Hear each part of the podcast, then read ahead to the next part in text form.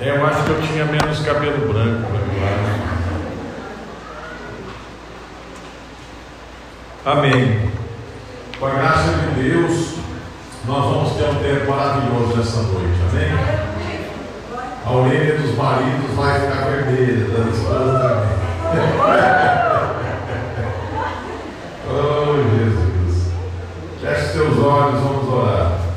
Pai, muito obrigado por estarmos juntos aqui nesse momento tão especial. Pedimos que o Senhor venha falar com todos nós, que a tua palavra venha para todos e que ela seja tão impactante que ela promova vida, transformação para melhor, transformação para ti, Senhor, porque vivemos para ti, somos do Senhor. A nossa vida agora, Senhor, está nas tuas mãos. Nós não decidimos mais, mas apenas seguimos, carregando a nossa cruz, seguindo o Senhor com alegria. Portanto, esse é o melhor caminho, é uma porta estreita, mas é uma porta estreita com o Senhor, que vai se enlarguecendo e a do mundo é larga, mas vai estreitando. Então te louvamos porque cada vez que te obedecemos, sabemos que o Senhor vai nos surpreendendo, Senhor, com a tua graça maravilhosa. Seja assim também nesta noite, em nome? Nós vamos ler rapidamente algumas passagens bíblicas né, que falam sobre a vida matrimonial, marido e esposa o projeto de Deus, né? Para o homem, para a mulher, para o marido, para a esposa, para o pai, para a mãe. A primeira delas é clássica, né? Efésios 5, é, 22, de alguns versículos aqui, e Efésios 5, 22.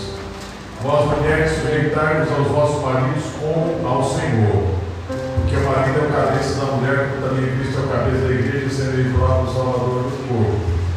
De sorte que assim como a igreja está sujeita a Cristo, assim também as mulheres sejam em tudo sujeitas aos, aos seus maridos.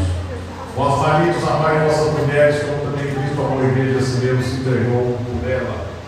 Verso 29, porque ninguém nunca aborreceu seu próprio corpo, sua própria carne, antes a vida sustenta, como também o Senhor a igreja, porque somos membros do seu corpo, da sua carne e dos seus ossos.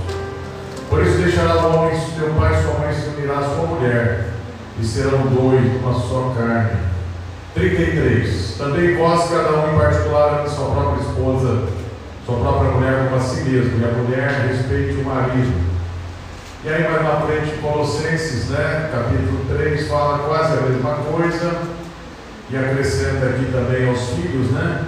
É, 3,18 Vós mulheres estáis sujeitos aos vossos próprios maridos, como convém no Senhor, vós maridos amai vossas mulheres, e não vos irriteis contra elas Vós filhos, obedecei todos vossos pais, por isso é agradável ao Senhor. E depois nós temos uma passagem aqui, em 1 Timóteo 2, 12. Não, não vou ler essa passagem não, ela é muito pesada para mulherada. Vou pular. Vou ler outra. Vamos ler lá em Pedro 3. Você lê em casa. Aleluia. Meu Deus. 1 Pedro 3. É, 1 Pedro, capítulo 3, fala quase a mesma coisa, né? Mulheres sejam sujeitas aos seus maridos e os que não obedecem a palavra, que as mulheres ganhem a eles sem palavra, né? Com a sua conduta de humildade, de oração e tudo mais. E versículo 7, igualmente vós maridos vivei com ela, com a esposa, né, com entendimento, dando honra à mulher, como o vaso mais frágil, como aqueles que juntamente com ela são os herdeiros da graça da vida, para que não sejam impedidas as vossas orações. Todo marido grosso, Deus não ouve a oração dele, viu? Tá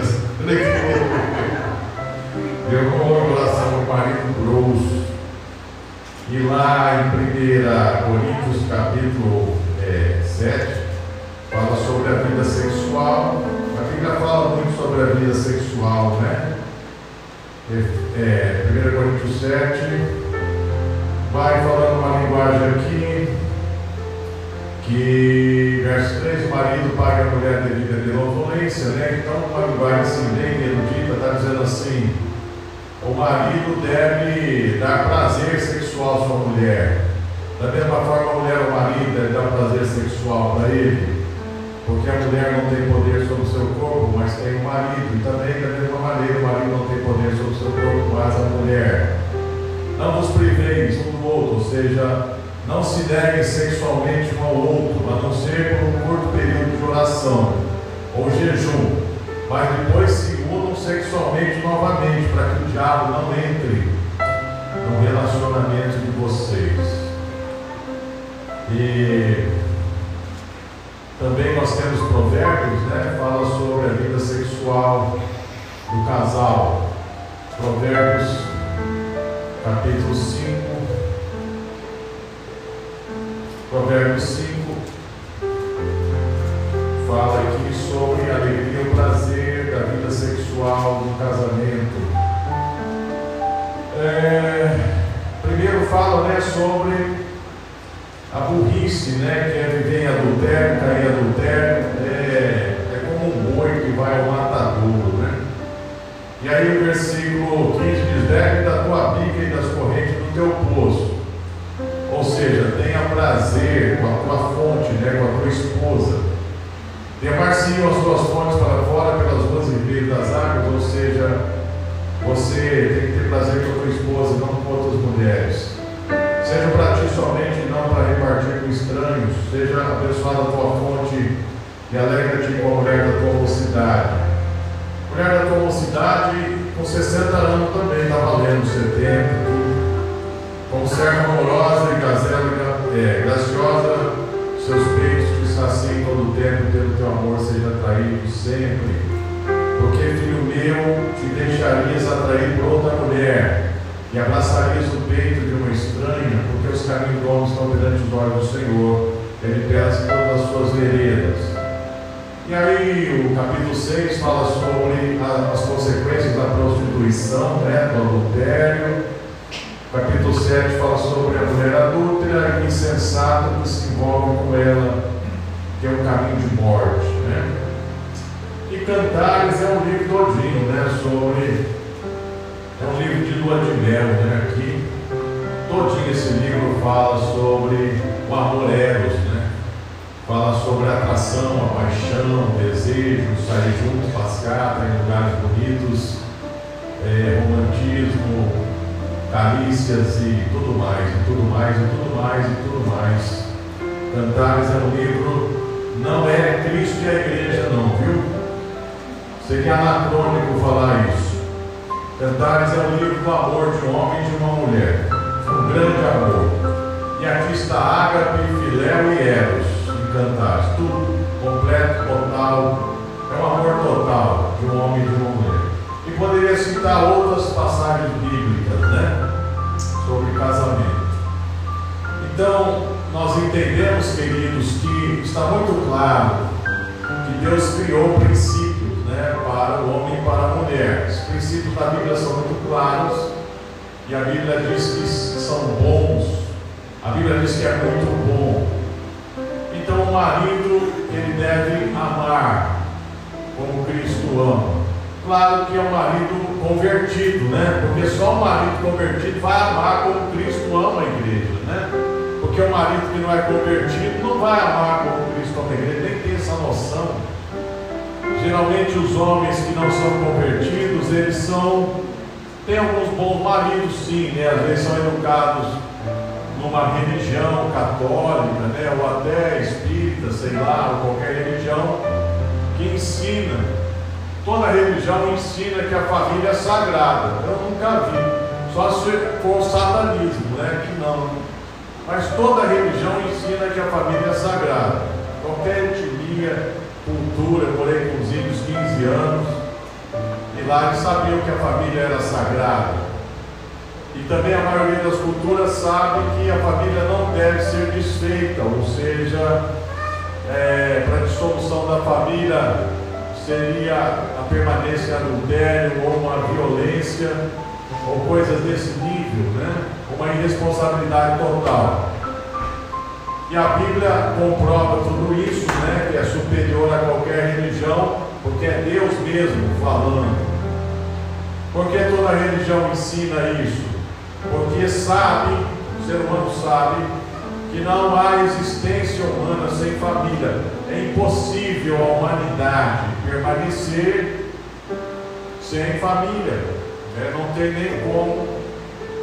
É, porque se os filhos forem de ninguém, ninguém assumir como pai ou como mãe, nós criaríamos uma geração de monstros psicopatas, né? que iriam se autodestruir.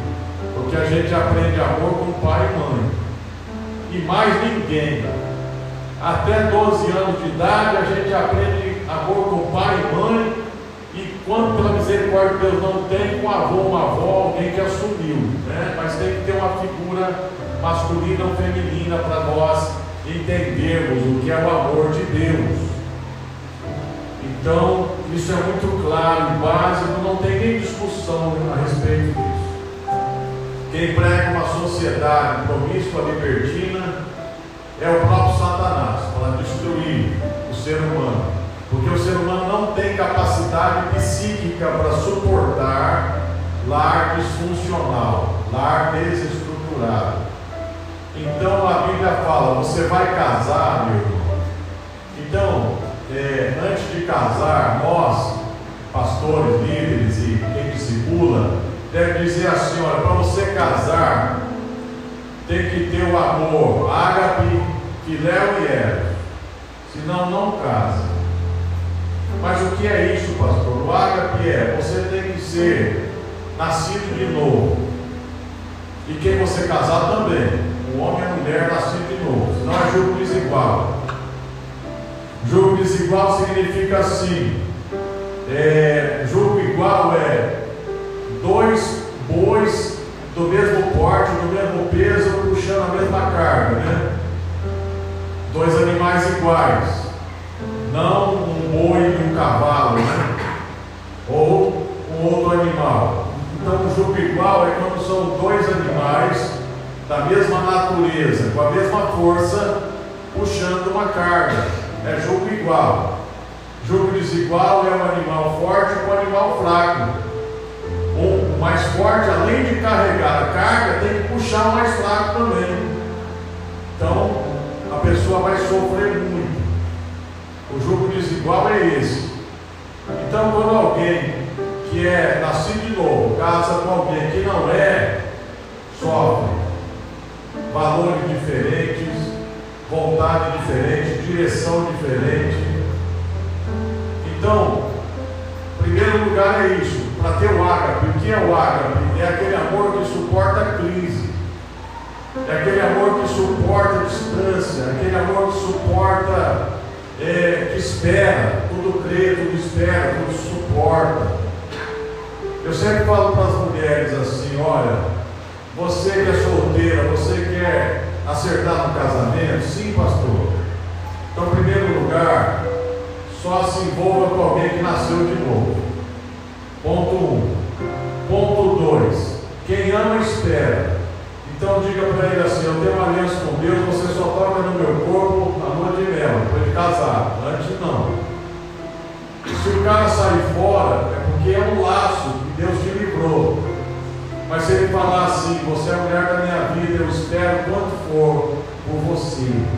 Então você encontrou o seu homem. É muito simples, né? E a mulher tendo essa postura, ela vai casar bem, e o homem vai valorizá-la e vai confiar nela por toda a vida. Se a mulher é muito fácil e eles não suportam crise, não esperam nada, haverá muita insegurança, ciúme e outros problemas que poderão destruir o casamento. E o homem também, né, para se casar, ele tem que conhecer a mulher, a família, a educação, e se ela é uma pessoa liberta e curada. Se ela é uma pessoa liberta e curada, porque tem mulheres que elas entram no casamento sem serem libertas e curadas. Às vezes tem problema com o pai, né? O pai que foi adúltero, ou o pai ausente, ou o pai que abandonou. Então, às vezes, ela é muito carente, vai exigir muito marido, ou ela é, não confia em homem nenhum, e toda hora vai ser muito ciumenta ou vai ser uma pessoa desequilibrada, né, meio bipolar, que assim, de manhã está uma cerca e à tarde está uma fera. Então, é o camarada casado com uma mulher assim, por mais que ame, uma hora dá problema, né? Porque não aguenta, não entende por quê. Então o camarada pensa assim, essa mulher é liberta e curada. E ela nasceu de novo, ela é de Deus. E ela é uma pessoa que teme a Deus. Então ele pode casar, né? Ele vê, então tem o ágape. O ágape é isso aí, é isso daí. É um amor que suporta situações difíceis e permanece. E tem que ter o filéu. O que é o filéu? É amizade. É gostar de estar junto, gostar da conversa, gostar de sair junto, de passear, tem prazer em fazer programa junto, tem prazer em sair, tem prazer em compartilhar a vida, não tem segredo, tem confiança total, abre a sua vida, pode assim estar junto duas, três, quatro, cinco horas, está bom, tem saudade, quer logo se encontrar, quer logo estar junto, é, uma, é um companheirismo, são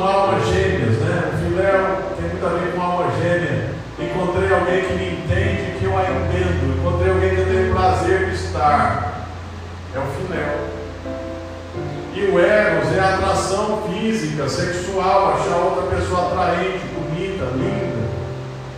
Os olhos do homem têm que brilhar quando olha para sua noiva, sua namorada, né? Seus olhos não brilham, meu amigo. Então, tem uma coisa errada aí, né? Os olhos têm que brilhar. E da mulher também, os olhos têm que brilhar. Às vezes se enche de lágrimas, né? E tal. E não sei o quê. E até eu ia trazer um poema para vocês, mas eu esqueci. Tem um poema do Carlos Drummond de Andrade, né, que fala sobre encontrar o amor. E é um poema muito lindo mesmo, esse poema aí. Fala sobre isso, né? Você achar aí na internet, meu irmão, depois você joga aí que eu vou ver se é ele. Tem vários que falam de amor, mas esse fala sobre isso, né? Sobre esse amor, você encontrou um amor verdadeiro, a pessoa certa para você casar. Então, é o Eros. O Eros é, é mais do que um desejo sexual. Você acha a pessoa, é, aos seus olhos, é a pessoa mais bonita, mais atraente, mais tudo, é, e acabou. E mais que qualquer outra pessoa. Então, o Eros, não é? Porque a atração sexual, irmão, é, é fácil ter com qualquer pessoa, né? É homem, é mulher, e está no cio, né? Aquela coisa. A gente achou que foi. Hã? Achou? Joga aí para ver se é dele. Começa aí para ver como é. Leva lá para ela. Se é esse mesmo. Ele tem vários, eu vou ver se é. Eu acho que é. Que fala sobre. Ele tem alguns, né? É que meu celular ali ele está gravando a mensagem, eu não quero parar. Mas tem um celular. Bem, então o Eros, é- ele é muito mais do que na Bíblia, do que simplesmente desejo sexual. É, é uma atração profunda. E o sexo é altamente espiritual. Quebrar paradigmas religiosos, né, que sempre colocaram o sexo como uma coisa carnal, né, até diabólica e tal, né? Algumas religiões, né, pregam que a pessoa só pode fazer para procriação e nem tirar roupa pode. Eu acho que tem que fazer um buraco lá na roupa, uma coisa assim.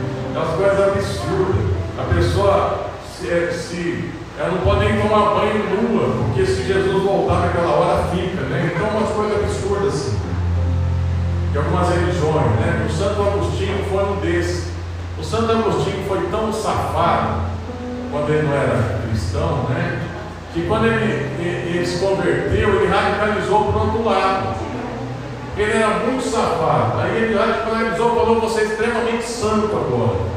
Então, para ele, sexo era pecado. E, e ele ensinou isso na Igreja Católica e ficou né, essa marca do cristianismo, mas nunca foi na Bíblia.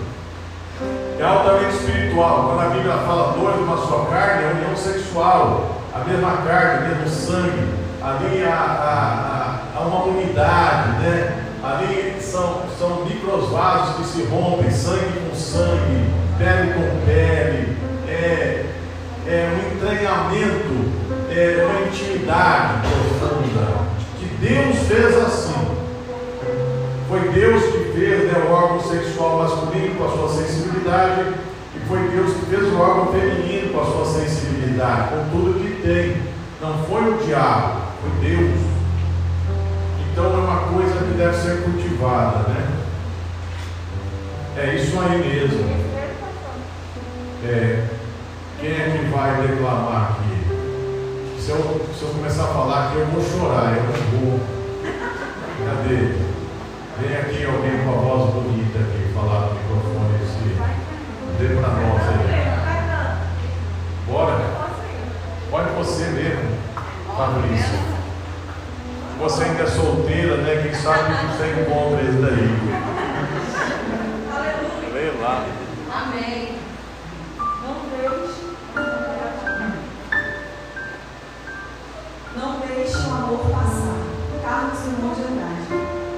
Quando encontrar alguém e esse alguém fizer seu coração parar de funcionar por alguns segundos,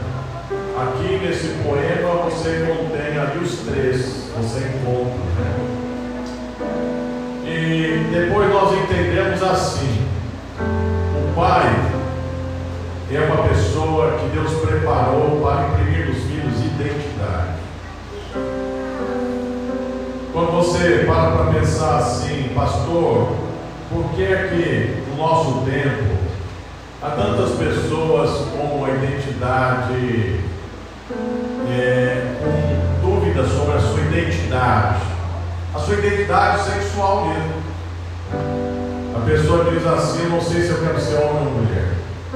Ah, o meu corpo é de homem, mas eu quero ser mulher. Meu corpo é de mulher, mas eu quero ser homem. Porque antigamente a gente não via, né?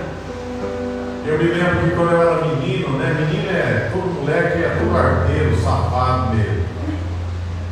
E a gente, negócio de bullying no meu tempo, nem existia bullying, porque era todo tempo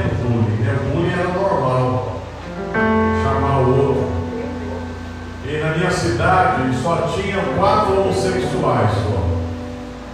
E os pobres sofriam, viu? Sofriam muito. Mas só tinha quatro. Hoje deve ter uns 4 mil. né? Aí você pergunta assim: o que, que está acontecendo?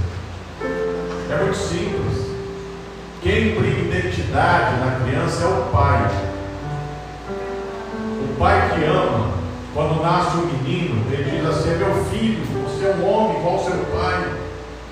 E o pai é presente, o pai ama a mãe dele. O pai é um pai que transmite amor, proteção, sustenta a família, protege do mal, protege das más influências. Esse filho homem nunca vai querer ser mulher. Ele diz assim: Eu quero ser sempre igual ao meu pai. Mas quando o menino é abandonado pelo pai, ele é criado com mãe, a referência dele é só mulher. O homem não presta, abandonou, é adulto, ele não liga, não está nem aí, nem ajuda financeiramente. A mulher batalha, luta, que a sua mãe está sempre com ele. Então, na cabeça daquele menino, quem tem valor é mulher. Então ele diz: Eu não quero ser homem, eu quero ser mulher. Porque o pai não imprimiu a identidade. É a mesma coisa a menina, quando nasce, e o pai fala: Minha princesa, minha linda, minha querida, minha filha, você é uma mulher. E aquele pai trata com carinho, com amor, com mimo, e protege, sustenta e provê. E ela vê como seu pai trata sua mãe, trata bem. Então ela diz assim: um dia eu vou casar com um homem igual meu pai. E é muito bom ser mulher, porque é muito bom ser bem tratada por um homem. Que ela vê o pai fazendo isso. Então, uma filha que tem um bom pai, raramente terá problema com identidade, né? vai querer ser homem. Eu já atendi muita gente, e as pessoas que têm crise de identidade, todas têm problema com o pai. Todas. Porque o pai falhou. E esse pai vai prestar conta para Deus, principalmente se ele conhece a palavra. Porque foi Deus que fez assim. O homem imprime identidade. O pai dá direção na vida. Também uma geração assim que não sabe o que quer, não tem sonho, não tem destino, não sabe o que vai ser na vida. Isso é falta de pai. Porque você vê o próprio exemplo bíblico, né? O, o pai carnal de Jesus, né? Na sua humanidade. O pai que ele criou, ele era o quê? Ele era carpinteiro. Jesus foi o quê? Carpinteiro. E depois Jesus entra no ministério por quê? Porque o Pai do céu deu um destino para ele. Você veio na terra para cumprir o destino, para ser o sacrifício perfeito para a humanidade. Ele seguiu o destino do Pai. As obras que eu faço é o Pai que faz em mim que a faz. As palavras que eu digo são as palavras do Pai que estão em mim. Então Jesus ele obedeceu o Pai até a morte. Ele dava vida pelo Pai porque ele conhecia o amor do Pai e ele sabia a sua identidade, o seu destino, no caso do Pai. E do pai também vem um senso de cobertura, de liderança. A gente aprende a liderar como pai, mas é a liderança que serve, que sacrifica, que dá a vida. O pai tem autoridade porque ele é um batalhador, porque ele é um protetor, porque ele é o cabeça do lar, porque ele é o protetor maior, porque ele é o que protege. Então o pai não precisa nem falar às vezes, só olhar, os filhos já obedecem, porque ele tem autoridade. Mas quando o pai, ele não é assim, ele, ele é displicente, ele não cumpre seu papel, ele é um egoísta, né? Ele abandonou a família, então os filhos sentem falta dessa referência e têm dificuldade para ter direção na vida, não sabem nem liderar. E a autoestima vem do pai também. O pai é que diz para a gente que ele tem valor, que a gente é bonito, que a gente é importante, que a gente vai vencer na vida. É o pai que vem a autoestima. E poderemos dizer até que a afetividade vem do pai também. Quando o pai é bem afetivo, os filhos são afetivos. Quando o pai é muito fechado, os filhos geralmente têm dificuldade de expressar a afetividade. Aí a mãe, ela tem um atributo assim incomparável, né? Que o pai nunca terá igual, que é a capacidade de vincular, vínculo. Porque nós estamos no ventre da mãe. Você quer vínculo maior que esse? Não tem. Né? São dois corpos unidos de tal maneira. Né? E depois, então, o homem nunca vai ter essa experiência, esse vínculo profundo, essa intimidade, nunca jamais. E quando o filho nasce, se corta o cordão umbilical. Mas aí ela vai para o peito. É uma intimidade muito grande. Então, a mãe é aquela pessoa que nós aprendemos a ter amizade profunda e confiança total. Quando nós temos uma crise na vida, a primeira pessoa que a gente procura é a mãe para falar. A gente tem coragem de falar com a mãe. Porque a mãe, ela traz para si. A mãe tem o seu sentido, tem alguma coisa errada com você. Estou percebendo, vem aqui falar comigo. Eu estou sentindo algo estranho em você. Você se abre. Sem mãe, ou a mãe displicente, abandonou, ou ausente, a pessoa não consegue ter amizades profundas, não consegue se abrir, não consegue confiar em ninguém, ou às vezes se torna uma pessoa fria, até psicopata. A maioria dos psicopatas eles têm uma referência feminina muito ruim. E eles têm uma uma frieza, um ódio até da figura feminina? Porque eles não desenvolveram afetividade, sensibilidade ao sofrimento do outro. Eles não sentem nada do sofrimento dos outros. Geralmente é falta de mãe. Da mãe vem o senso de organização, nutrição, administração, tudo vem da mãe. Né? Pessoas organizadas que administram bem dinheiro, vinculam, têm amizades profundas, tem uma boa mãe. Então, isso daí é altamente poderoso. E com a mãe a gente aprende a viver em equipe e aprende a apoiar. A gente aprende a apoiar com a mãe, porque vê a mãe sendo o esteio, o apoio maior do pai, a inspiração do pai. Então a gente aprende a apoiar com a mãe. Então as pessoas que têm uma boa mãe sabem trabalhar em equipe, e sabem ser lideradas, sem crise. Então Deus já fez tudo perfeito, mas o pecado quebrou tudo isso. E o pecado, em primeiro lugar, tem parte do diabo, né? Porque o pecado é uma produção maligna. Em primeiro lugar, o primeiro intento de Satanás é ferir a Deus.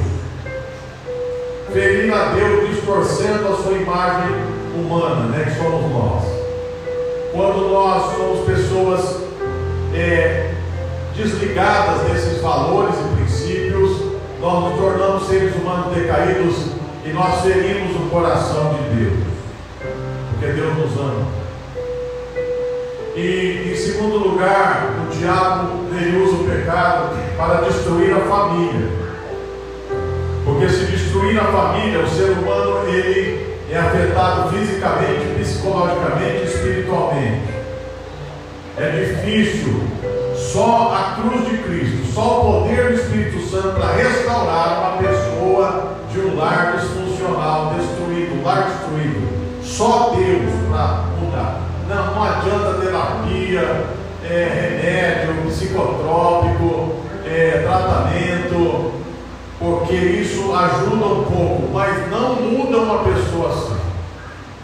Porque os primeiros mil anos de vida são os mais, os primeiros mil dias de vida são os mais importantes, que nós absorvemos tudo como uma esponja. Então aquela criança absorveu rejeição, abandono, violência, violência sexual, carência de pai, de mãe. Aquilo impregnou a alma daquela pessoa. Impregnou completamente. Então ela vai crescendo, aquela impregnação negativa vai se manifestando com o tempo. Quando ela chega aos sete anos de idade, já manifesta tudo. E vamos dizer que ela procura esconder aquilo ou fugir daquilo, mas na fase adulta, quando vem uma crise, vem tudo à tona.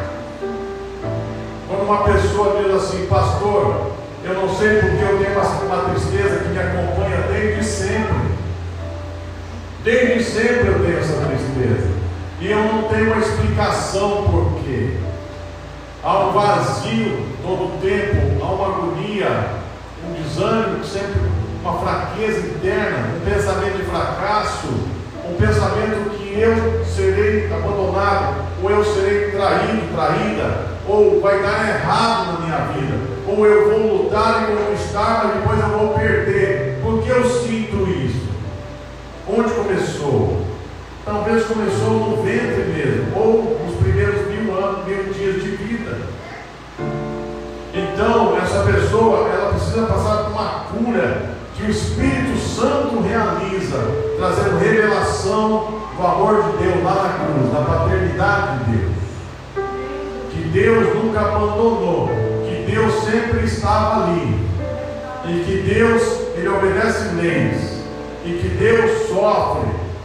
Deus sofre. Sabe, eu, eu tive uma experiência com Deus, eu não sei se eu contei para vocês da outra vez que eu vim aqui. Foi em setembro de 2020 que eu tive essa experiência com Deus. Não, né?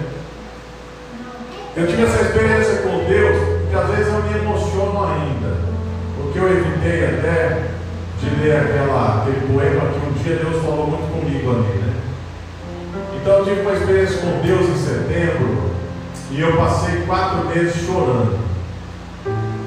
É, se eu tivesse aqui naquele tempo, eu não ia conseguir pregar direito, eu ia chorar a maior parte do tempo. E minha esposa falava: Você está em depressão, está com algum problema? Não. O que está acontecendo com você? Você deve estar muito estressado, você está para ter um surto. Não. O que é que está acontecendo? Eu dizia: Eu vou tentar te explicar. Então, Deus falou assim para mim: é, o diabo está investindo para destruir as famílias filho, e as lideranças. O diabo vai pagar todo o preço possível para derrubar referências, pai, líderes, mães, esposas, maridos. E se ele não conseguir derrubar, ele vai tirar a unção. Ou eles vão se distrair com muitas coisas, vão perder a unção. Esse é o investimento. Então você vai orar de madrugada pelos líderes, pelas famílias, pelos maridos, pelas esposas, pelos pais, pelas mães, pelos líderes e pastores, todas as lideranças. Eu falei, Deus, eu pode perder sono, a minha vida já é ativa, né? Eu preciso dormir. Deus falou, obedece e acabou. Então todo dia eu saía, 11 e meia, meia-noite, eu fiz um, um, uma torre de oração em casa, lá no fundo do quintal é bem legal. Eu mesmo fiz, quando mexer com madeira eu fiz lá. Telado, tudo, né? Não entra mosquito, nada. E eu ia para lá da meia-noite e Deus falava, você vai ficar o tanto que eu quiser. Geralmente ficava até as três, três e meia, duas e meia, duas. Todo dia. E um dia orando, intercedendo ali, ele falou assim, você quer conhecer meu coração? Eu digo, claro. Mas você vai aguentar? Eu disse, não sei. Porque tem um lado do meu coração que dói muito. Eu disse, o senhor precisa se abrir com alguém, Deus? Ele falou, é, com você. Eu quero me abrir com você. Eu falei, então manda. Ele falou, você vai aguentar? Eu falei, não sei. Mas o escritor está precisando, eu estou aqui. Você sabe que Deus tem as pessoas íntimas que Ele procura na terra. Ele chama para intimidade, né? E quando você já tem uma trajetória com Deus, você ganhou a confiança de Deus, Deus vai abrir o coração dele com você. Então eu já andava com Deus desde os 16 anos, né? Então eu estava com 55 para 56 anos, já eram 40 anos com Deus. Aí Deus falou, eu vou abrir meu coração com esse camarada aí, ter filho. Tem 40 anos que ele me serve. Nunca me desviei, né? Graças a Deus. E muitas vezes eu falava não para Deus, mas depois eu falava sim, não conseguia desobedecer. Por causa disso eu entrei muitas frias, eu fui para lugar muito difícil.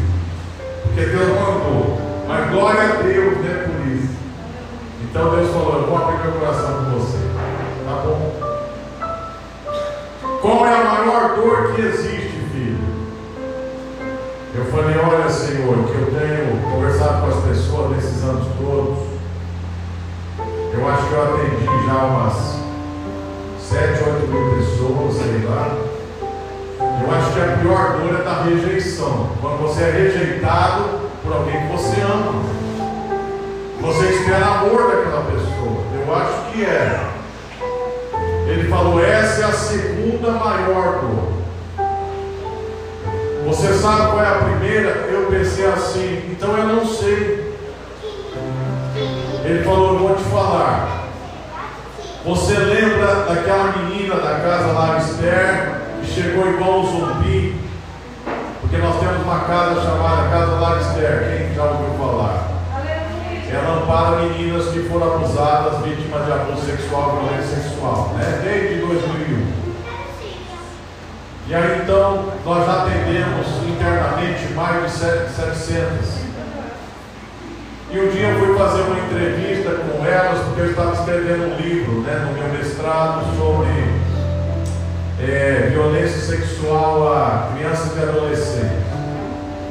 Então, eu fiz um estudo de caso baseado em todas essas pessoas que eu aconselhei e que tinham problema com violência sexual, principalmente, e outras violências. E essa menina me chamou muita atenção. Ela chegou na casa com uns 12 ou 13 anos, 13 anos. E quando eu fui conversar com ela, eu sabia um pouco da história. Eu falei, vamos relembrar a tua história. Ela falou, vamos, porque ela chegou, ela nem conversava. Agora ela estava liberta, né? Uns, uns 17 anos. Então, como foi sua história? Vamos relembrar. Falou, o senhor lembra?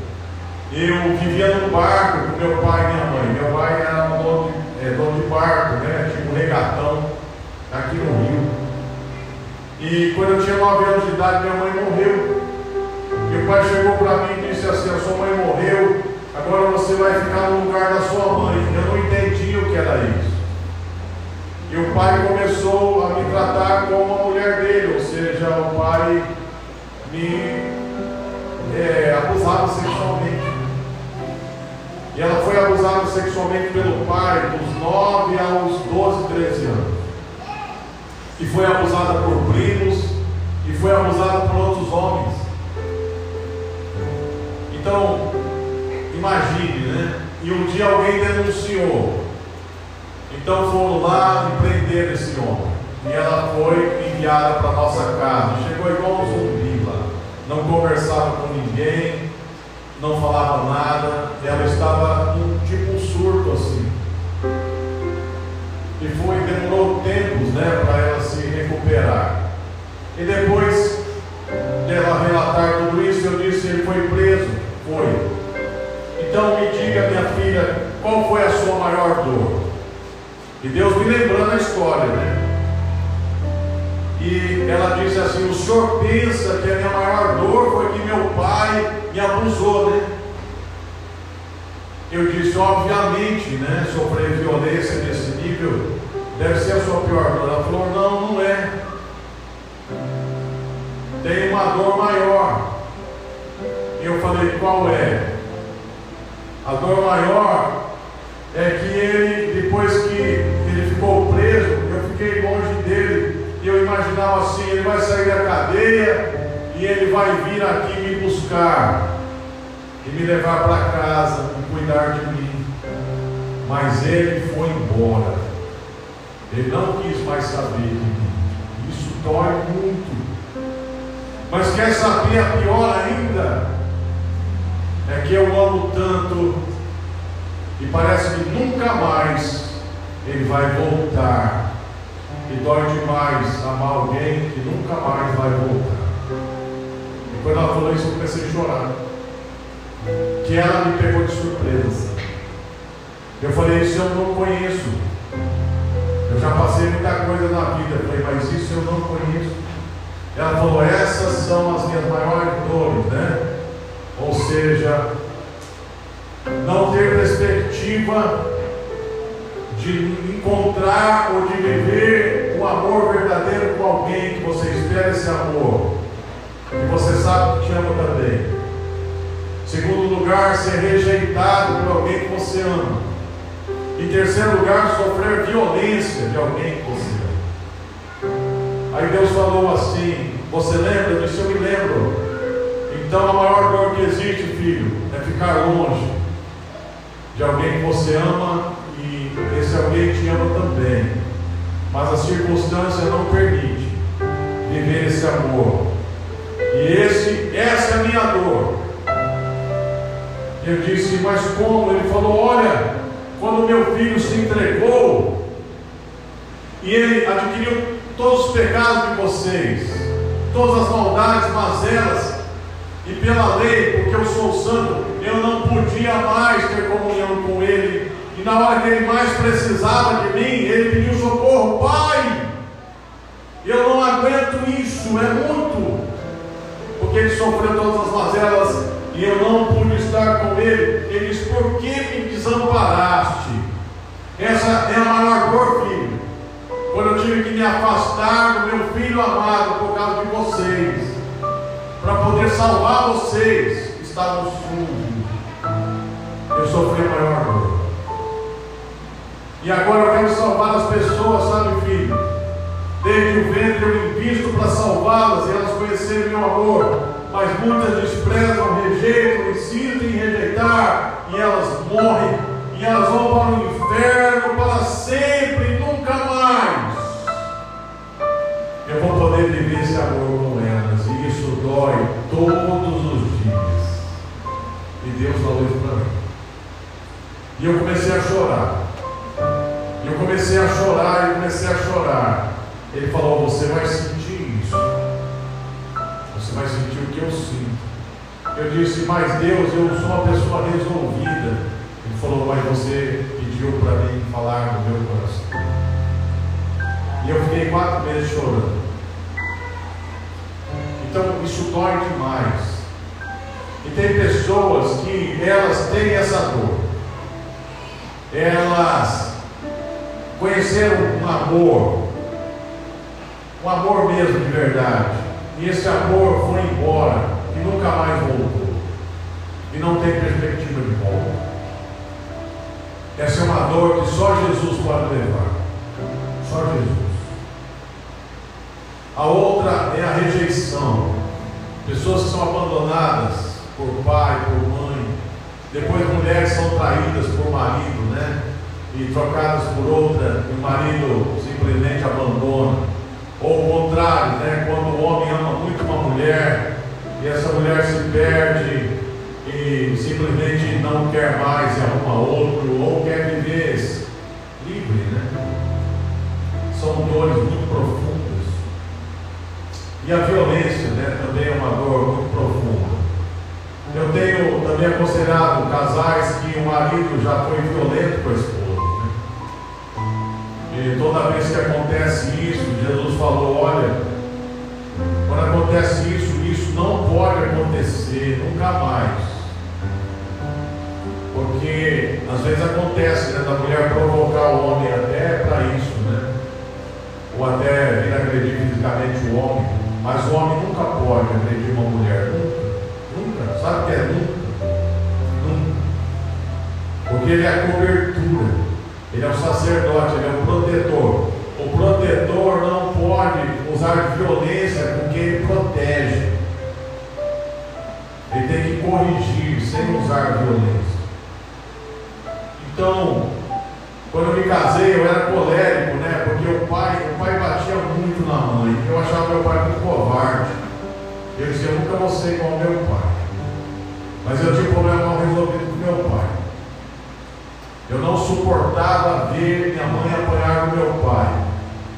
Uma vez eu acordei, eu tinha uns 13 anos e a minha mãe gemendo, eu fui lá ver, ela estava no banheiro e o meu pai colocando a cabeça dela dentro do vaso sanitário. E eu corri para defender minha mãe. Aí meu pai me bateu, me jogou no chão. Meus irmãos acordaram, né? Eram mais novos que eu, mas eram vários. Me juntaram nele, estava bêbado. Aí eu saí debaixo dele e a gente o dominou, nós, nós o dominamos. E ele se virou e nós seguramos ele. Aí a mãe escapou. E a mãe apanhava estava com tanta raiva. Ela deu uns 10 burros na cara dele aquele dia. E nós soltamos o pai e saímos correndo. No outro dia nós chegamos em casa, não tinha uma porta em pé, mas quebrou todas as portas, soltou a raiva, quebrou tudo dentro de casa. Então eu vinha de uns dramas assim, sabe? E eu disse no meu coração, eu nunca vou ser igual ao meu pai, nunca. Mas parece que quando você não perdoa o pai, aquela coisa fica em você, né? E eu sempre avisava para minha esposa assim, olha, em primeiro lugar, o que pode me chatear mais, me ferir mais é traição. Sei que você nunca vai fazer isso, você é uma mulher de Deus, ela casou virgem. E isso eu tenho certeza. Mentir para mim também você não vai, você é uma pessoa muito honesta. Seria a segunda coisa. E a terceira é me desonrar publicamente. Também eu não gosto. Eu avisei. Então as duas primeiras coisas nunca aconteceram. Mas de vez em quando tinha um temperamento forte, me chamava atenção na frente dos outros, ou até me expunha assim. E eu ficava, não sei porquê, eu ficava com uma raiva muito grande. Aí eu ficava calado olhando para ela, aquele olhar fulminante. Em casa nós vamos acertar. Porque eu não vou fazer barraco na frente dos outros. Eu não sou disso. Né? Mas em casa a gente acerta. Então quando chegava em casa eu falava, ó, você me desrespeitou, não Ah, mas você também fez por onde? Não sei o que, não sei o que. E ficava aquela coisa, né? E um dia eu fiquei muito irado. E eu não aguentei, eu falei, vem aqui. Tirei ela do meio do povo, levei ela lá atrás, lá no lugar, com um pomar lá. Mas eu dei uma chamada dela e eu a empurrei. E ela caiu e machucou a mão. Era uns dois anos de casado. E quando eu vi minha esposa ali chorando no chão, né, com a mão machucada, eu me senti assim horrível. E Deus falou assim: Você vai ser o monstro que o seu pai foi também.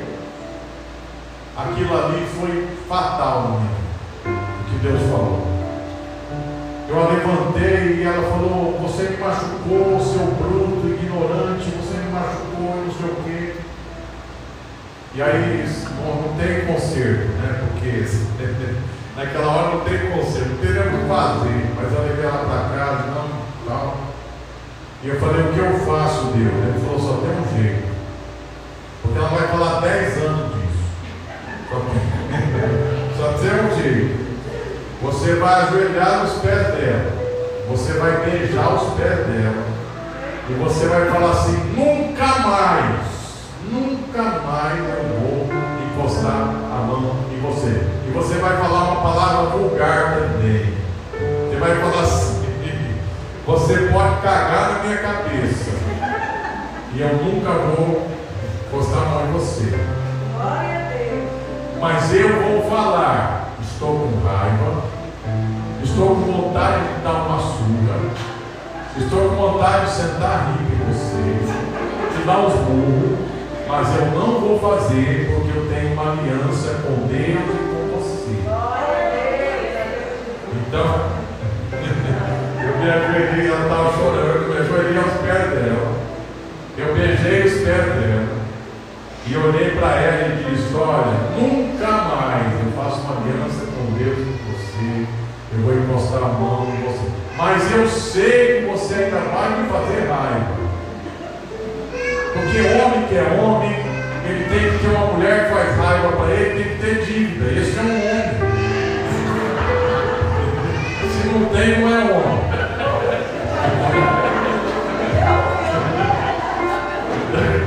Eu sei que você vai fazer raiva para mim ainda.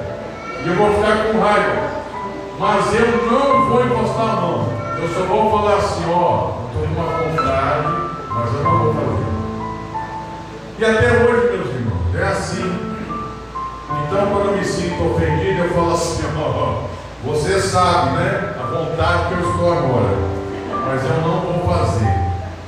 Mas eu vou entregar para Deus o que você fez, tá? E aí então não dura nem duas horas. A mulher pede perdão e reconhece. Eu aprendi outra coisa também, porque eu ficava intrigado. Eu era idiota, né? Ficar intrigado é coisa de besta, assim. Perder tempo na vida, ficar intrigado. Então você fica intrigado, você fala assim, vou dar um gelo nessa mulher, vou passar dois dias de costa virada para ela. E não dá palavra, não conversar. É ótimo isso, né? Para quem é imbecil é ótimo. eu ficava assim, né? Aí, irmãos, eu acordava horrível. Primeiro que eu nem dormia à noite, dorme. Você está intrigado, você não dorme. Fica bolando para lá e para cá, bolando. Aí Deus falou assim: você percebeu uma coisa? Quando você fica intrigado com a tua esposa, vira as costas para ela, você sabe quem que dorme no meio de vocês? O diabo dorme. o diabo dorme. Vocês dois amanhecem endemoniados, dois endemoniados. Não é assim? É assim mesmo. Então ele falou, nunca mais faça isso. Então quando eu estou intrigado, eu falo, vamos conversar. Geralmente mulher que pode conversar, né? Mas o homem tem que falar, eu estou com raiva, não quero conversa, mas por isso mesmo que eu tenho que conversar, porque eu estou com raiva. Então, às vezes, a gente conversava até quatro da manhã. E se acertava. E aí a reconciliação é maravilhosa. eu nunca mais fui idiota na minha vida. Deixar, deixar o diabo dormir no meio. Tá bom para você? Muito bem. Então, pecado é uma desgraça, meus irmãos. Só causa problema, né? Então, em primeiro lugar, nunca permita que você é, ocorra com você que você perca o amor da sua vida e você nunca mais vai poder viver esse amor. Não permita isso. Que essa é a pior dor que tem. Só Jesus pode carregar uma coisa dessa. Segundo lugar, não rejeite jamais a pessoa que Deus colocou na sua vida para você amar. Porque se você rejeitar, você vai causar a segunda pior dor que existe. Por isso, saiba bem né, com quem você vai casar. E depois que você casou, ore muito para não acontecer rejeição. Porque assim, ó, a mulher que aguenta muito homem, tem uma hora que ela não, que ela não aguentar mais homem. Olha, uma hora que a mulher se aborrece com um homem, gente nem anjo aparecendo resolve, sabia? Que é o mais difícil é convencer uma mulher que não quer mais saber daquele marido. Às vezes o marido com raiva, com problema e tal, ainda vai. São os casos mais difíceis que eu já peguei. A mulher não queria ver o nem pintado de ouro, nada, nada, nada. Os casos mais difíceis. Teve um que o camarada, ele ia para a igreja todo, mas ele era adúltero. Ele traía quase todo dia. E a mulher dele orando, orando e buscando, e o camarada ainda ia para os cultos, chamavam para orar, ia lá, né? Era um grande empresário aqui. Eu falava, cria gente, cria vergonha, rapaz. Um dia você vai ver, a mulher vai cansar de você. Ela tem muita paciência, te ama muito, tem dois filhos, né? Mas mulher, ó, se você abusar, nada, que nada. Um dia eu falei que eu ia trair ela, ela falou, então eu vou junto. Eu falei, então você vai junto. E eu vou com uma, uma prostituta para um hotel. Ela falou, eu vou junto. E, e esse ordinário fez isso, você acredita? Levou a mulher e a prostituta. E falou para ela: Vê o que eu vou fazer aí. Era muito baixo, o camarada. E eu falei: Ó, você vai ver o que vai acontecer. Com 12 anos ela não aguentou mais, traiu ele com o melhor amigo dele, que era o contador da empresa. E ela ficou irredutível. E ele veio correndo atrás, vão matar essa desgraçada, não sei o quê. Eu falei, matar nada, rapaz. E aí ele ficou apaixonado, louco, obcecado por ela, se arrastava, ia atrás, falava para ela voltar, ela não, não, não, e não, e não. E ainda eles estavam juntos na mesma casa, né? E aí um dia ele ficou raiva, ele falou assim, ele mostrou a arma para mim e falou, aqui ó, está carregada. Hoje eu vou matar essa desgraçada. Você vai ver, e amanhã você vai encontrar dois corpos mortos. Eu vou matar e vou me matar também. Porque eu não aguento mais. Porque ela me rejeita, ela não mais. E ela me traiu, ela está com aquele safado lá. E aí então eu falei assim, olha é o seguinte, eu vou orar para você, eu, eu tenho que chegar em casa, eu sou marido e pai. E quando eu chegar em casa, eu vou apertar um botão eu vou esquecer que você existe. Tá? Porque senão eu vou ficar louco. Então é o seguinte, eu vou orar e vou ver o que vai acontecer. Eu não posso dormir com você. Ele era um amigo, sabe? Eu fui para casa, orei. E cedinho fui para lá. Quando eu cheguei lá na empresa dele, ele estava vivo. Aleluia. Eu falei assim, o que, que houve? Ele falou, rapaz, eu de madrugada estava tudo planejado. Peguei a arma, mulher estava dormindo, eu colocava a arma na cabeça e colocava nela. Colocava na cabeça e colocava nela. Aí ela acordou, pastor. Ela acordou e falou: O que, você está fazendo, seu louco, doido? Eu vou te matar, desgraçada, traidora, não sei o quê. Sabe o que ela fez, pastor? Ela abriu a blusa dela e falou: Me mate, eu prefiro morrer do que viver com você, seu desgraçado. Falou assim. Aí eu olhei para ela, pastor, e falei assim: Você não vai numa bala. Aí eu guardei a arma. Eu falei, aleluia, aleluia. Né? Então não tem mais jeito. E realmente ela divorciou, ela tirou dele quase um milhão. Olha, mulher com raiva de homem, você, é pior que o cão, gente. Ela tirou tudo dele, ela ficou, ela Ela não tinha medo dele, ela enfrentava. Porque ela tinha 12 anos de salto de chifre, né? Então uma mulher assim, vira o cão mesmo, assim, para acabar com o homem, de raiva, mágoa, tudo. E era o juízo de Deus na vida dele. E nunca mais voltou. Esse camarada arrumou outra, arrumou outra, e depois, no final, arrumou uma pessoa complicada, eu disse, olha, cuidado. E aí, por fim, eu cansei, né? Aí um dia ele me chamou toda uma crise, tinha uma coisa ruim, eu falei, vou mandar o profeta aí, eu não vou. O profeta chegou e falou assim, ó, arruma a tua casa, sai daqui em 48 horas, dentro de 48 horas vai vir um homem aqui para me matar. Deus está te avisando.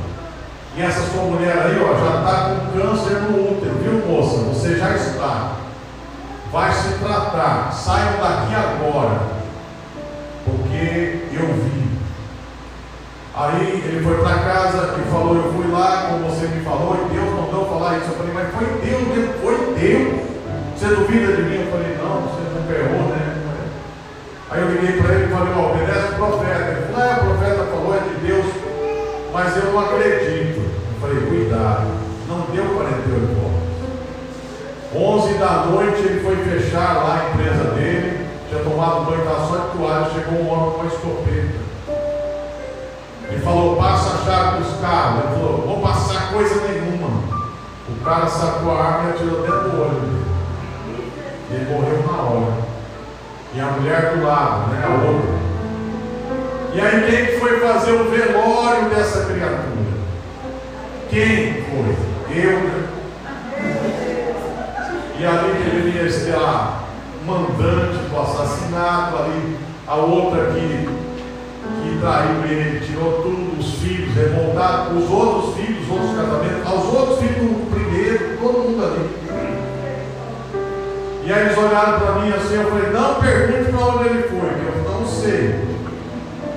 Eu só quero dizer para você não repetir a história dele, porque foi uma história de rebeldia, de desobediência a Deus, o destino é a morte. E era meu amigo, viu? Um dos melhores amigos que eu tive no Acre, uma pessoa serviçal, que a hora que eu precisava dele de madrugada ele vinha. A hora que eu precisasse ele vinha. Ele tinha uma virtude tremenda, mas ele era adulto. Ele era um adulto inveterado, mas ele era um homem de um coração enorme. Era meu amigo. Mas eu acho que ele foi para o inferno, infelizmente. Era muito teimoso. Né? Então, sabe, se você tem uma esposa, Zé, cuide. Sabe, mulher gosta de atenção, né? Companheirismo. É, a gente tem que ficar ali gostando da conversa. Se você não gosta, dá uma fingida, porque fica ali. porque a linguagem de amor de mulher é essa. Resolver as coisas, participar, decidir junto, conversar. Geralmente a mulher é o nosso alter ego, né? Você sabe o que é alter ego? Tem o, tem o alter ego, o ego e o id, né? Na, na psicologia, lá Freud, Freudiano. O id é a nossa parte egoísta, né? Na Bíblia é o homem que sempre fala para você ter prazer, custe o que custar. O ego é você mesmo, a sua alma. E o superego é aquela voz que diz: Isso é certo, isso é errado, isso é bom, isso é ruim, isso não pode, isso pode, e, e, e é assim que é, e isso aqui não pode, não é bom. Então a nossa esposa é o nosso superego, né? o superego. Toda hora ela fala: Isso é bom, isso é ruim, isso pode, isso não pode, não vá seja, né? E então, geralmente, a nossa velha natureza fala assim: eu vou ouvir tudo que a minha esposa for falar para mim, para mim fazer exatamente o contrário. então, isso é a natureza do Satanás, meu Exatamente, geralmente, uma mulher cristã, quando ela fala com o homem, ela não falha. E a mulher diz assim: toda vez que eu te abençoo, dá certo. Mas quando eu não te abençoo, não dá certo. Ele diz, mas você não é a cabeça, não. Ela falou, mas é assim que funciona. Então experimenta. Aí eu já experimentei algumas vezes, ela está certa mesmo, ela está errado. né? Então, quando você tem uma mulher de Deus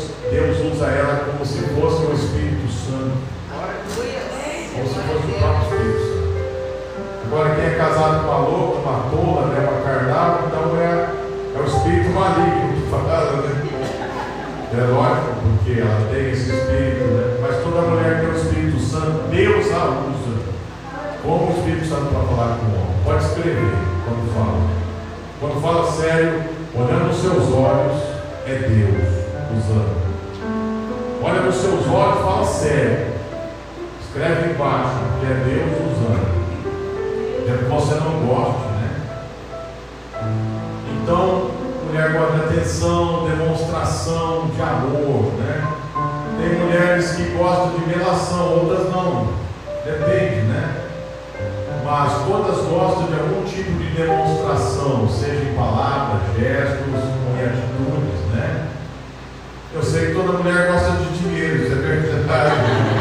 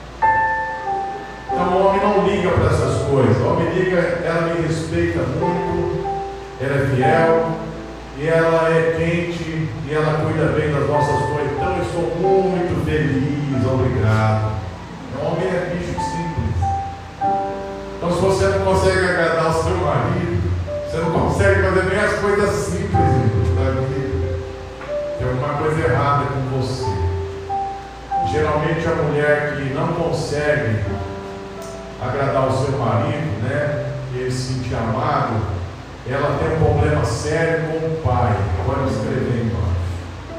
Tem problema sério com o pai.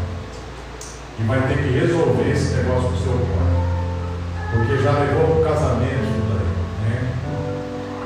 Mulheres frias sexualmente geralmente foram abusadas ou viram uma imagem muito errada do pai e, e pegaram uma aversão, né?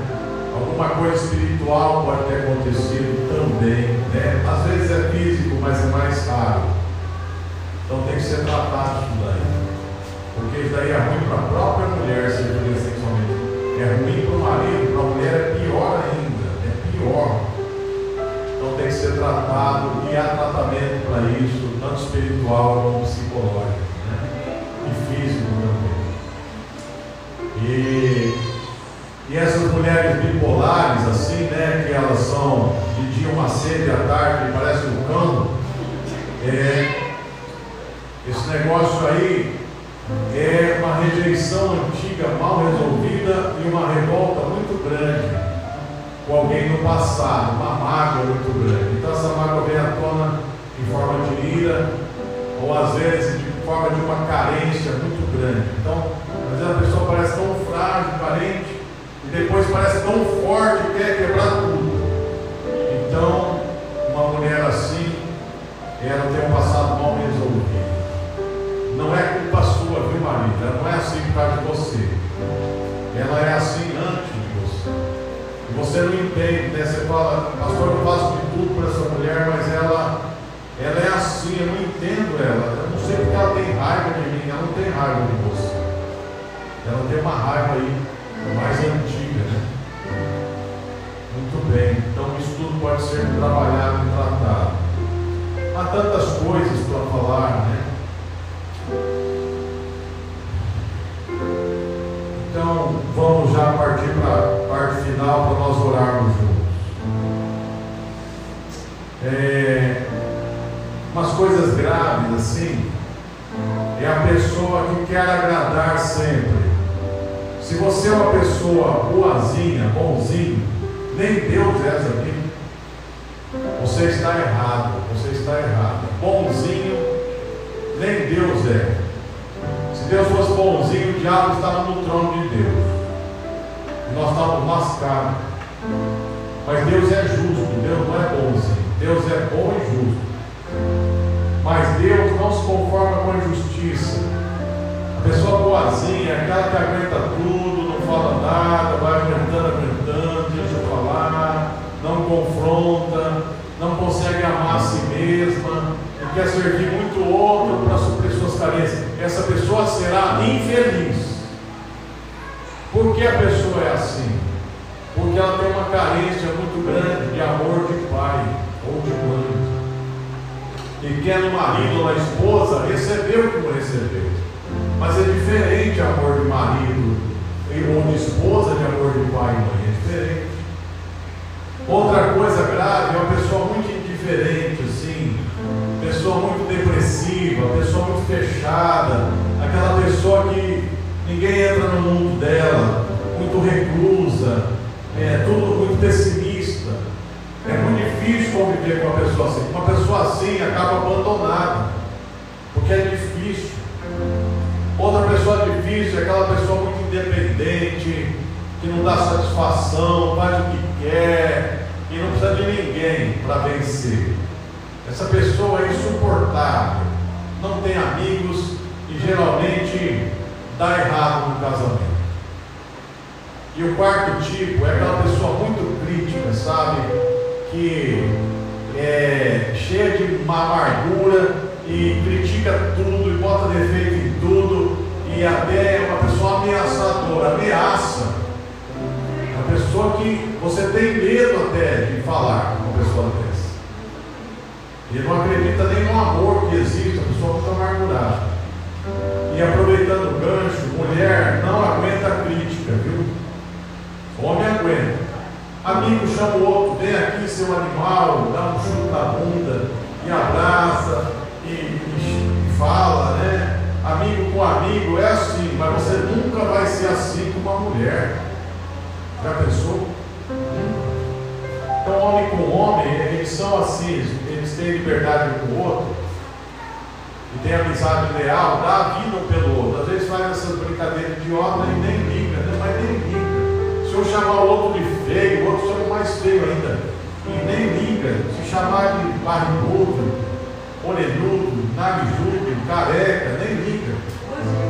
Agora, se você criticar a tua esposa, você falar assim, você é uma gorda, você, sabe, você não desperta mais nada em mim, sua gorda, feia, seu cabelo feio, sabe, você, ou criticar, falar, você é muito chata, você é uma rabugenta, você, sabe, taxar assim, porque o homem é autoridade, então quando ele fala, quando ele critica, tem muito peso.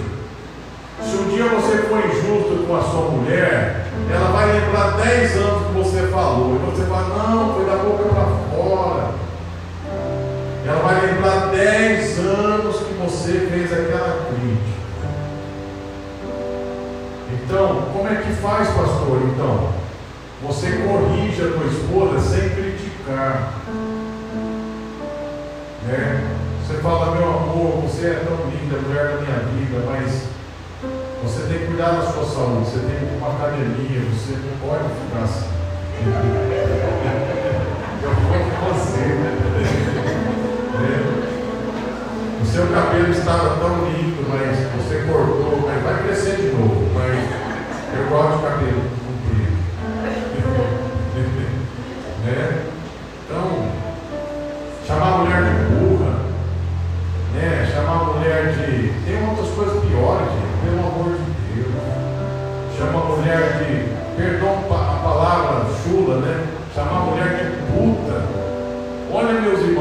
acho que o diabo fala assim: olha, nem eu faço isso.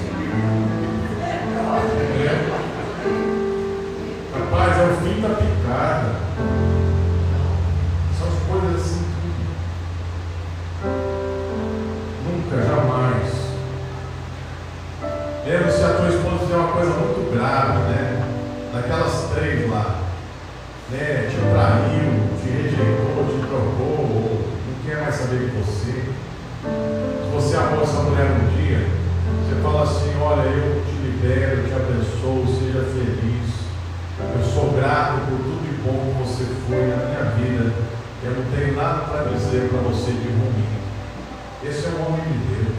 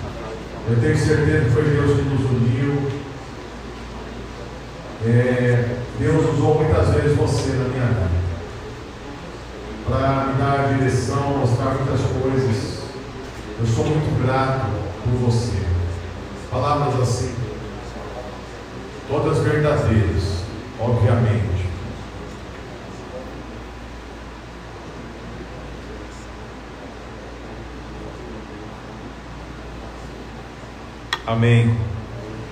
Agora, você vai lembrar que Deus, durante a ministração, falou com você ontem. Do, do que você feriu a tua esposa, né? Naquilo que você já pediu perdão, acabou-se, né? Mas nessa noite Deus falou coisas, então você fala, olha, eu quero lhe pedir perdão disso, daquela palavra que eu lhe falei, daquela atitude, daquela grosseria, eu quero lhe pedir perdão daquele ato de violência. Se por acaso né, você cometeu um ato de violência, você vai fazer igual eu fiz. Se não quiser fazer aqui na frente dos outros, você vai chegar em casa, vai se ajoelhar aos pés dela, vai beijar os pés dela, vai olhar nos olhos dela e vai dizer: Nunca mais eu vou fazer isso, nunca mais. Então, se você não sou palavra de críticas, né, você tem que você tem que retirar essas palavras.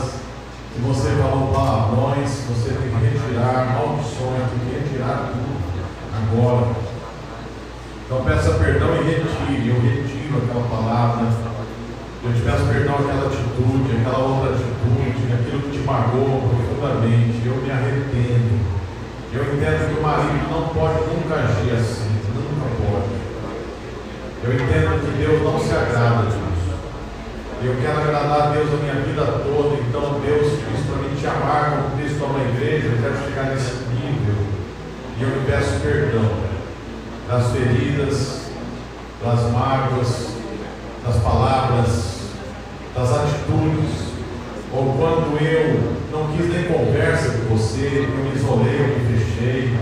Ou eu preferi estar com outras pessoas do que com você. É, eu lhe peço perdão às vezes teve período que eu fui frio com você, eu desinteressado, eu peço perdão.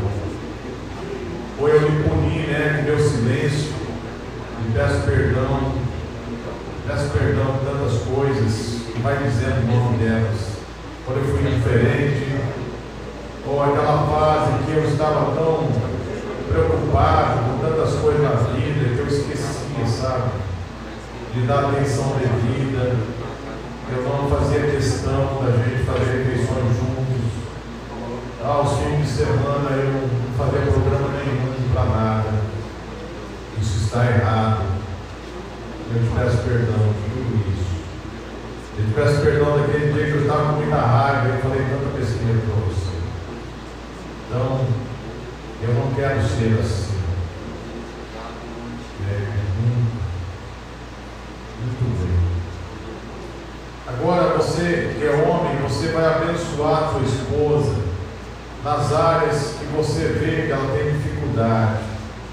Você fala, eu abençoo a tua vida para você cuidar da sua saúde, eu abençoo a sua vida para você ser mais feliz, mais alegre. Eu abençoo a sua vida para você sabe, ter uma vida espiritual profunda. E abençoa a sua vida para você fazer um concerto com seu pai, com sua mãe. E abençoa a sua vida para você ser uma mãe melhor.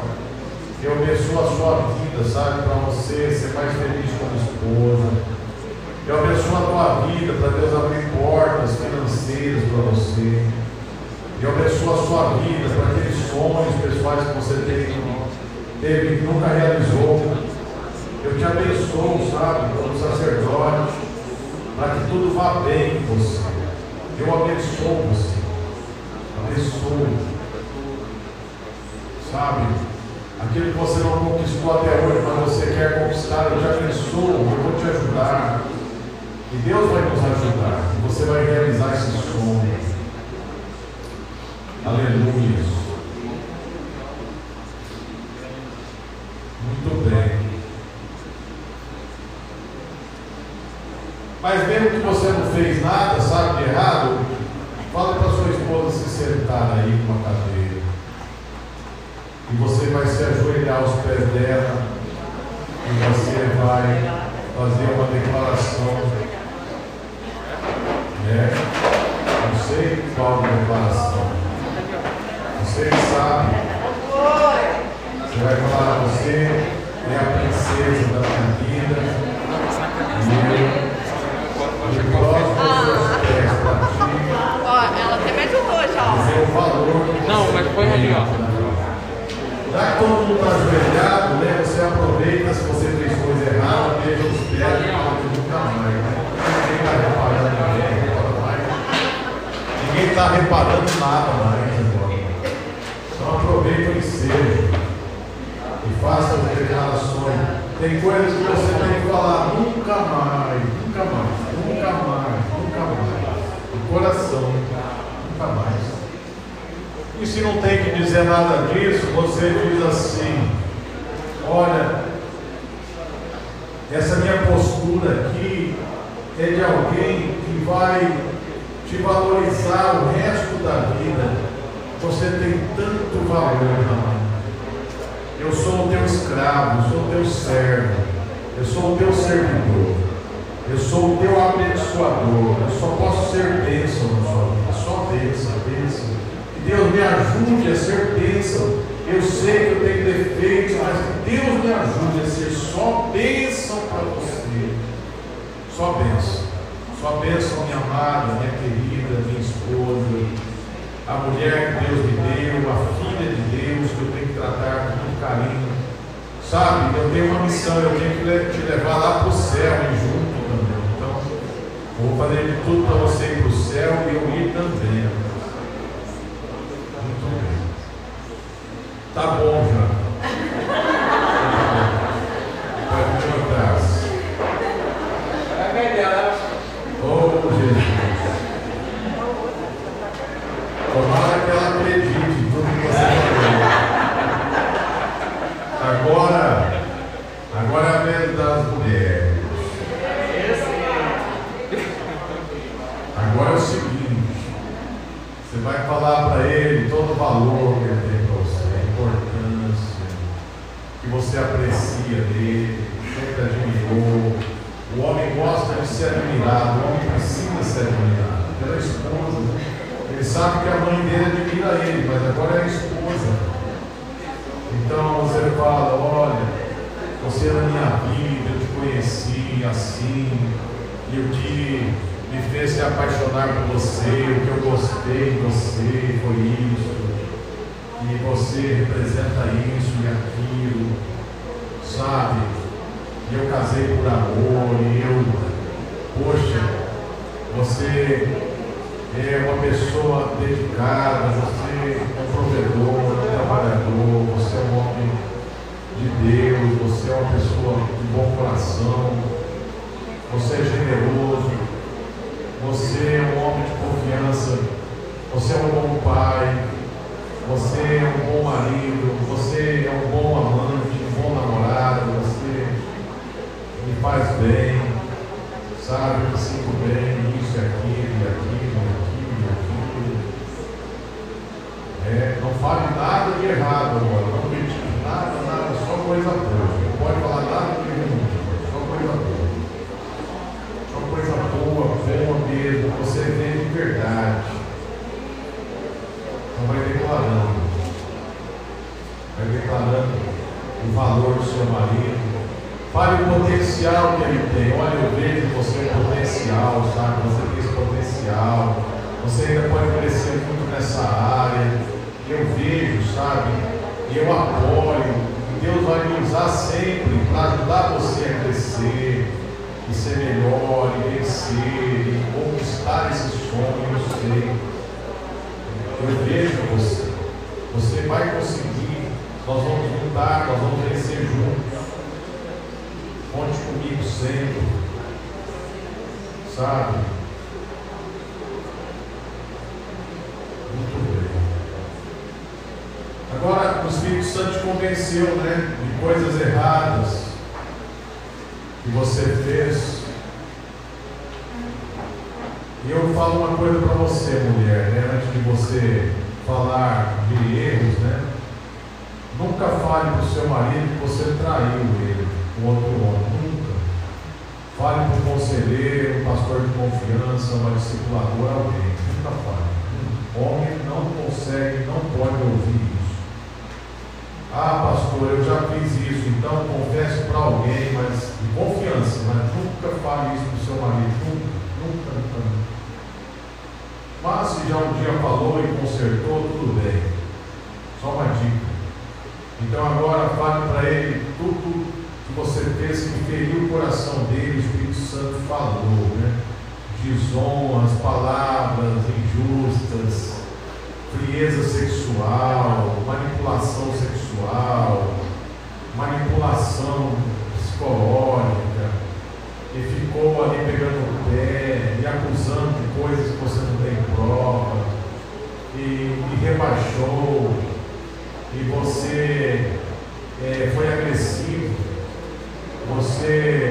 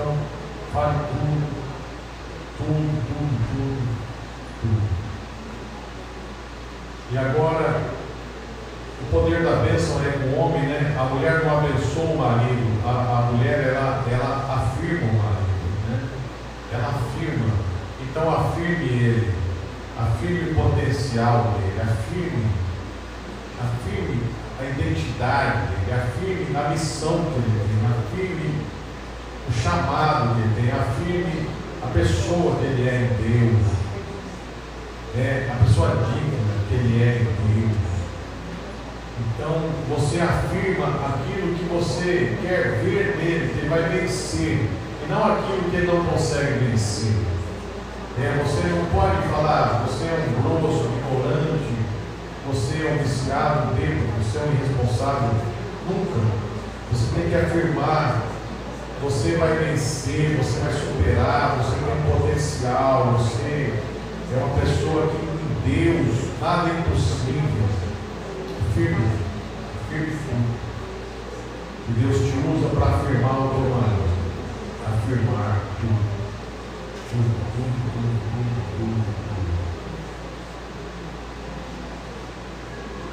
bem. Eu vou orar por vocês agora, para nós já entrarmos no final. Pai, muito obrigado por essa noite maravilhosa, em que o Senhor falou tantas coisas, e agora o Senhor está usando os teus filhos e as tuas filhas para falarem um com o outro.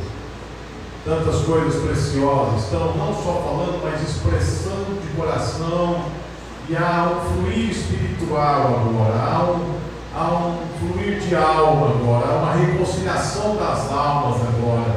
Agora há quebras, quebras de barreiras, cadeados estão sendo quebrados, áreas fechadas estão se abrindo agora. Aquilo que estava reprimido foi liberto, foi liberado. E se tem alguma obra demoníaca, diabólica, um trabalho feito, uma obra de macumba, uma obra maligna, uma obra feita, uma obra contra para destruir esses casais aqui, qualquer um deles, pelo sangue de Jesus, nós declaramos destruídas essas obras completamente, aqueles sentimentos malignos, diabólicos, aquela coisa que não é da natureza da pessoa, mas veio dela para destruir essa família, nós destruímos em nome de Jesus todas essas obras. Agora, gravamos lá na cruz do Calvário todas as maldições, herança de pai e mãe, fracasso de pai e mãe, fracasso de família, fracassos geracionais que vem de geração em geração, se encerrem aqui, pelo sangue de Jesus, se encerrem completamente em nome de Jesus agora sejam encerradas as palavras malditas, as palavras ditas sem sabedoria, e mesmo que foram justas, estão anuladas as maldições, as palavras malignas em nome de Jesus, todas agora. Em nome de Jesus, toda a frieza caia por terra agora, toda a frieza gerada por traumas, passado mal resolvido, seja retirada agora. E também se há enfermidade no corpo agora, que essa enfermidade seja debelada, que ela seja destruída. Venha saúde física agora, venha saúde emocional agora, venha agora uma cura dos sentimentos, que os sentimentos voltem a ser íntegros, completos, íntegros, integrais. Que não haja meio sentimento, que não haja ligação de alma com ninguém, que não haja ligação com o passado nenhum, que todo volte, volte, todo sentimento volte integral, todo pensamento seja ajustado a Cristo e a palavra de Cristo e aos valores de Cristo, em nome de Jesus. E agora toda vontade, todo desejo seja para o casal, para o marido, para a esposa, não seja para ninguém, e nem para a solidão, mas o desejo volte, o desejo da esposa, o desejo do marido, a atração do marido, a atração da esposa, voltem em nome de Jesus agora, as almas se liguem novamente, se religuem novamente, sejam realiançadas, e aliançadas em nome de Jesus, em nome de Jesus. Também em nome de Jesus nós declaramos agora também uma vida espiritual plena, toda frieza espiritual, falta de oração em casa, falta de buscar a Deus, falta de orar, de meditar, cai por terra essa frieza maldita em nome de Jesus, volte o fervor, volte a orar juntos, voltem a buscar a Deus juntos, que a casa seja um altar a Deus, um lar onde Deus se manifesta, ali a igreja, ali onde a igreja familiar é real, onde há sacerdote, onde há serviço, onde um apoia o outro, onde a presença de Deus se manifesta, em nome de Jesus. Assim nós abençoamos, ó Pai, cada um aqui, ó Senhor, depois de todos esses concertos, depois da tua palavra que nos limpa, tua palavra nos lava com a água pura, esse fogo queima o mal, e esse bálsamo cura, e esse óleo consagra, e esse vinho alegra do Espírito Santo, em nome de Jesus. Recebam tudo isso em nome de Jesus. Amém. Glória a Deus.